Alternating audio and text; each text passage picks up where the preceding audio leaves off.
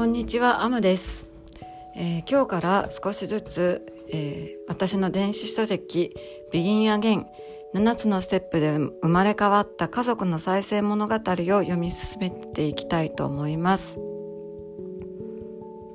ん、というのも先日ですね、あの、ひふみコーチングのひふみフェスに参加した時に、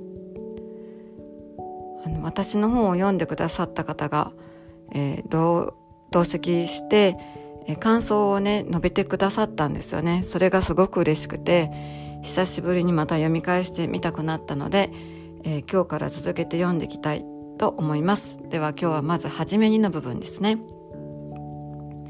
えーパートナーとは鏡に映るあなたですと聞いてあなたはどんな気持ちになりますか？その通りと感じたならあなたはご自分のことをよく理解している方です。まさかどういうこと？と懐疑的に感じたり何言ってんの？そんなわけあるはずがないじゃんと否定的に感じたならあなたは現在パートナーとの関係に悩んでいるのではないでしょうか。そしてその関係をどうにかしたくてこの本を手に取られたのではないでしょうか。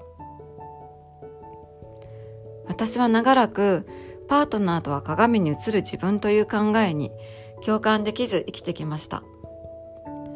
鏡の法則理論は知っていましたけれど夫に不満しかなかった私はなぜ夫が鏡に映る自分なのか全くもって理解できていませんでした。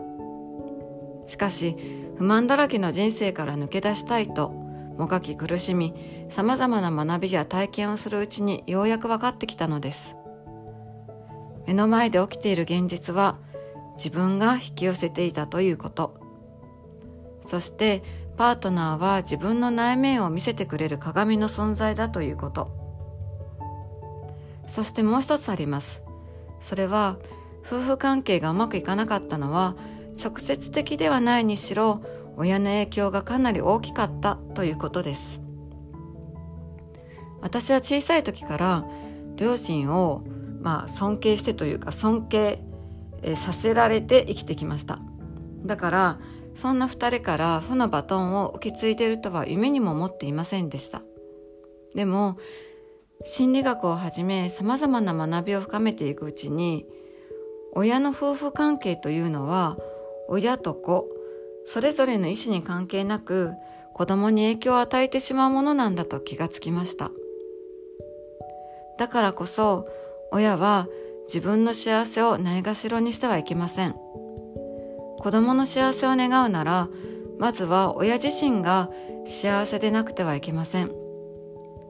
親の幸せは遠い先の未来の子孫にまで影響を与えてしまいます。そんな風に考え始めて私は代々続いてきたであろう負の連鎖を家族連鎖を私の代で断ち切りたいって思うようになりました。また自分のように自覚のないまま親から負のバトンを受け取って結婚生活に苦しんでいる方の役に立てるなら自分の封印してきた過去をさらけ出す意味もあるのではないかと思うようになり始めました。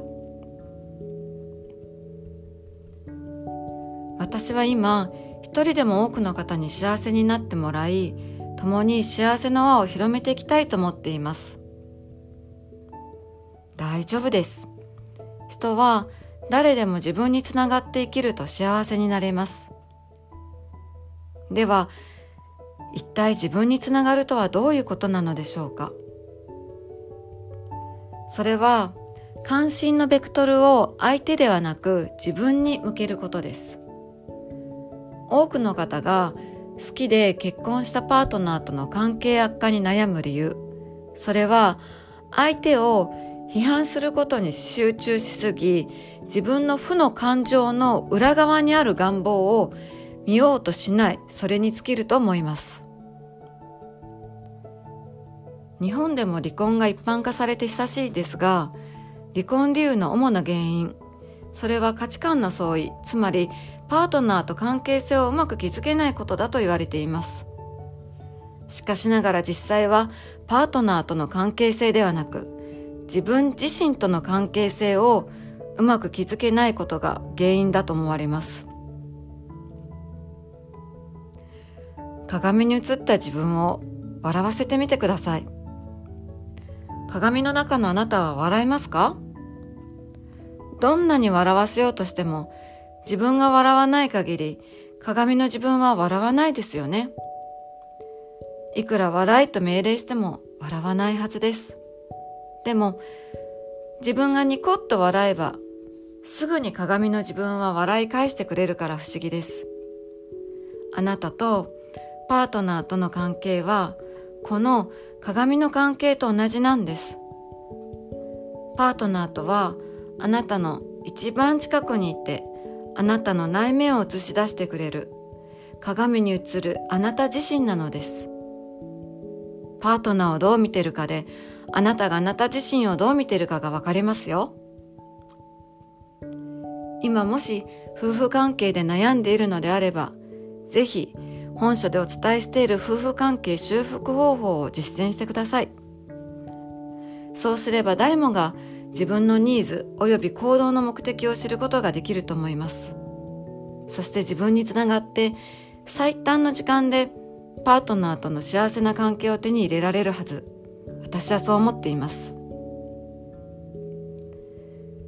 幸せな夫婦になるためには、まずは自分を見つめ、自分を理解して、本当の自分につながって生きることです。あなたも必ずパートナーと幸せな関係になれると私は信じています。本書が一人でも多くの方に役立つことを願っております。今日は、えー、初めにの部分をお聞き、えー、してもらいました。最後まで聞いてくださりありがとうございました。失礼します。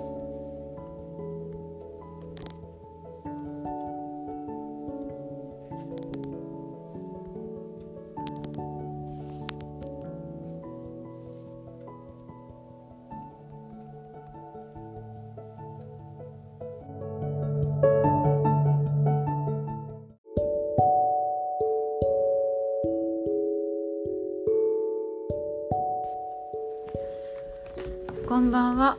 今日は第1章、えー、幸せになりたいのにその1家庭は自国。私は今愛する家族と心穏やかに暮らしています。家庭がくつろげる場であることは何よりの幸せです。私はこの幸せをずっと追い求めてきました。しかし以前は間違った夫への接し方で夫婦間は冷え切り家庭は自国でした。なぜならそんな結婚生活は夫が悪いからそう決めつけ幸せになるためには離婚かパートナーを変えるかのどちらかしかないって思っていたからです。私はいつも夫と戦っていました。本当は手を取り合って夫と子育てを楽しみたかったんですよ。でも今振り返ると家事や育児は全て一人でやってきた気がするほど私の結婚生活は理想とは全くかけ離れていました。家計に関しても買い物好きの夫に対しいつも不満爆発。なぜ私だけ生活費のやりくりに四苦八苦しなきゃいけないの？私の倹約の上にあなたの趣味が成り立ってる？と完全に自分を犠牲者にしていました。えー、その2、えー、リーマンショックで先行き不安。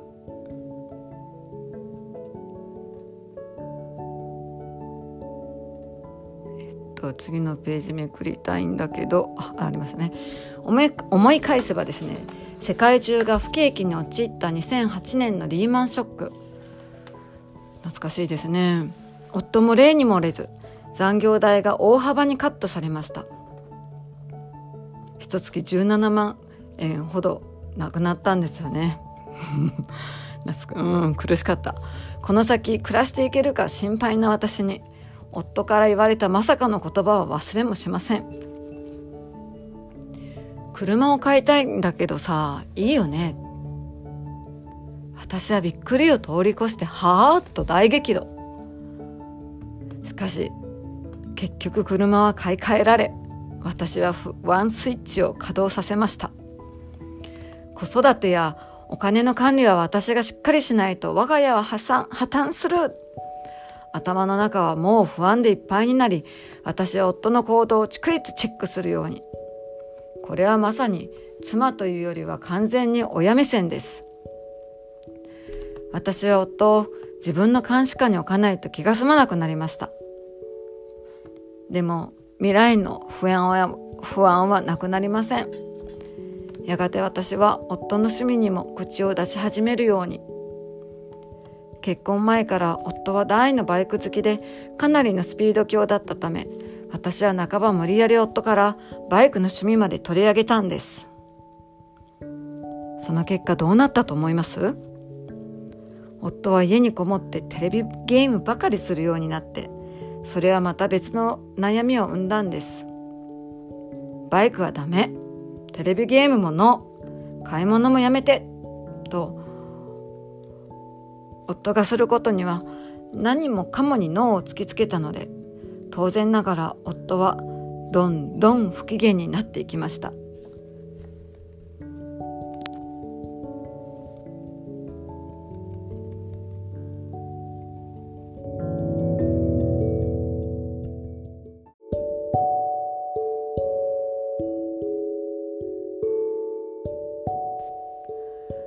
ばんは、アムです。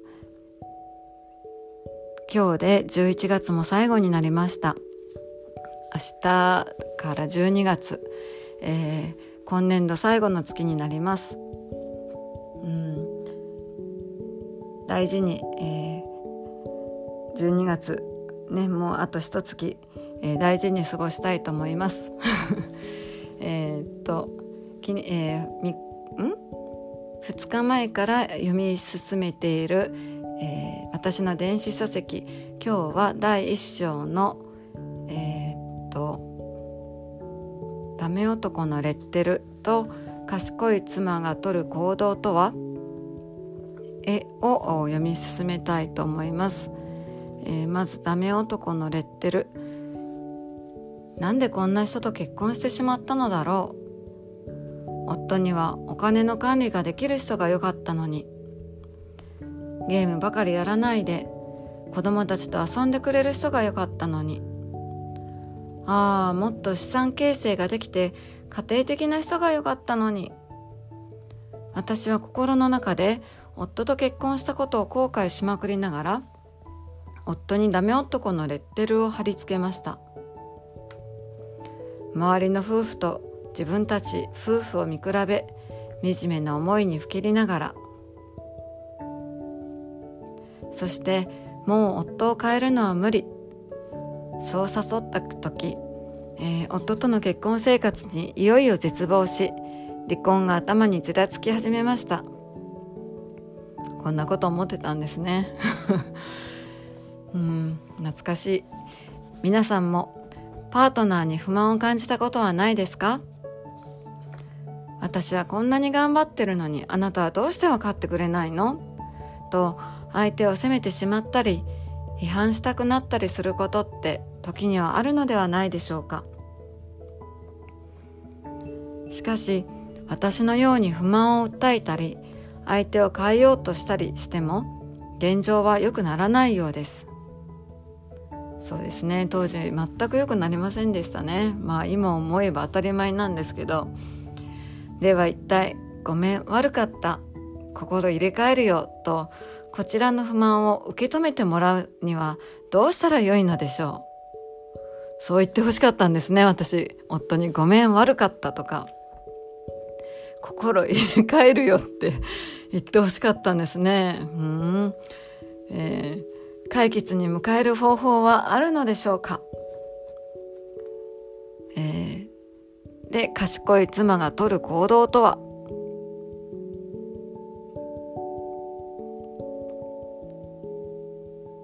そもそも賢い妻が取る行動に定義があるとしたらそれはどんなものなのでしょうか？それは夫を立てるとか夫の顔色を伺うことではなく相手の非難や否定をしないことだと思います。ですよね。ダメ出しや欠点探しで夫婦二人が幸せになることはありません。うん。相手の悪いところばかり見ていたら、どんな人も悪く見えてしまって当然ですよね。うん。そこで私からのおすすめは逆の発想です。悪循環に陥る前に相手のダメ出しはやめて良いところを見るのです。そうですね。私これやりましたね。意識して相手の良いところを探し始めてみるのです。ここで少し考えてみてください。あなたがパートナーの意見をちゃんと尊重したのはいつですか？パートナーの良いところをあなたはいくつ言えますか？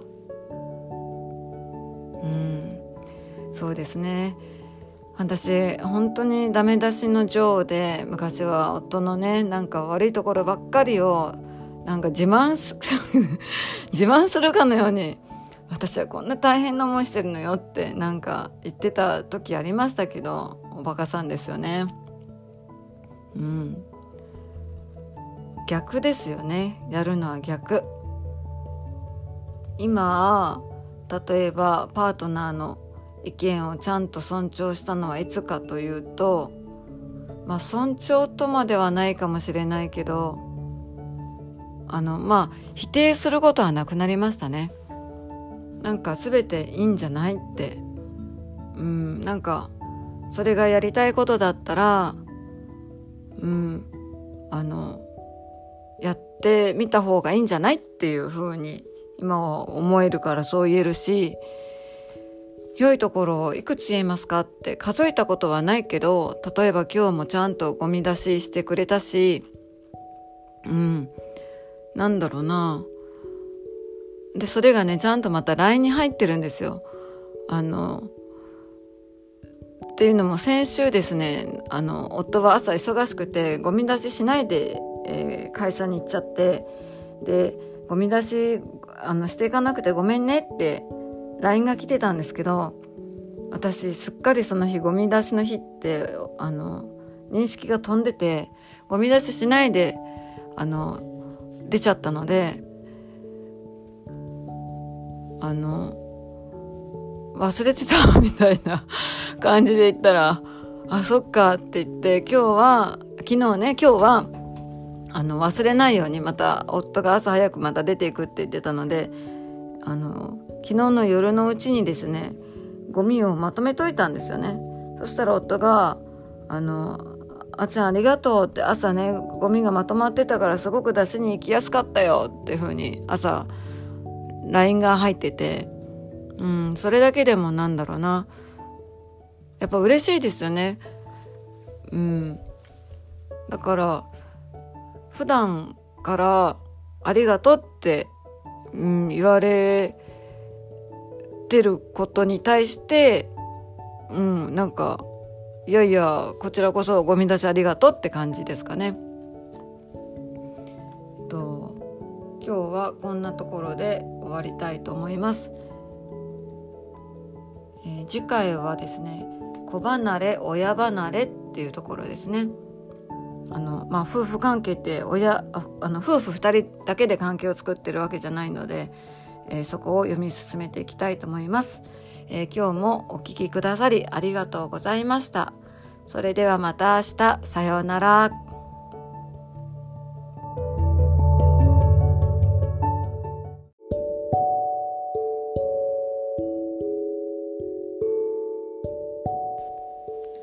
こんにちは。今日は第1章の最後の部分子離れ親離れを読み進めていきたいと思います。夫婦関係とは夫婦2人だけで関係を作っているわけではありません。結婚したらもう親は関係がないように感じますが実は親はバックグラウンドでがっつり関わり続けています。そうなんですよね。なんか昨日からごめんなさい。自分が書いた書いたことに対してあの一つ一つコメントをしたくなってしまってあの親から、まあ、もしくはそれまでに学んだ学んで自分の中に取り入れた考え方があの本当に正しかったのかどうかまあ、それまでは正しく機能していたうまく機能していたことがあの実は、えっと、そうでもなかったんだよみたいなことに気づくのって新しく家庭を持った時なんですよね。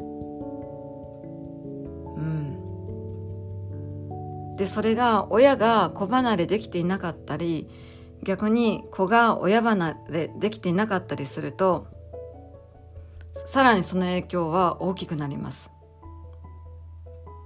親と、え、子である私たちがそれぞれ自立できていないと見かけは夫婦の問題でもその根本は親子の問題だったりするんです。言い換えれば、えー、What Why って浮き上がったその夫婦の問題っていうのは実はそれまで気づいていなかったけれど持っていた親子問題の延長線上にあったりするんですよね。えー、また本に戻って、えー、あなたにとってあなたの両親は理想の夫婦ですか？そうであってもそうでなくてももしご自分の今夫婦関係に悩んでいらっしゃるならまずは夫婦の関係よりもえー、現家族つまり親との関係を、えー、見直してみるのも解決口の一つになるかもしれません。なぜならどんな人でも人間関係の構築は子供の頃の親子関係が基礎となっているからです。幸せな親元で育った子はルンルン子。怒りん坊の親元で育った子はプンプン子心配性の親元で育った子は心配子。そうやってなっていくように、夫婦のあり方っていうのも、私たちは知らない間に親から影響を受けています。親の夫婦関係っていうのは、あなたが生まれた時から目にしているものであり、好きとか嫌い、そういうのに関係なく、実は無意識のうちにあなたの見本の一つになっています。ご自分のパートナー関係と両親の夫婦関係を見比べてみてください。何を感じますか？たとえ似ていなくても影響を受けていることは否定できないの否定できないな否定できないのではないでしょうか、まあ、これが私の、まあ、第一章の問題定義になるわけですけれども、えーまあ、第2章は明日から読み進めていきますけれどもまた、えー、ここは私の、うん、体験談みたいなことがいっぱい、えー、書いてあるので引き続きお聞きくださればいいなと思います。えー、ちなみに今明日はですね意味が意味がじゃない今がね一番幸せっていう部分と、まあ、心配事の9割は実は起きないよっていうの。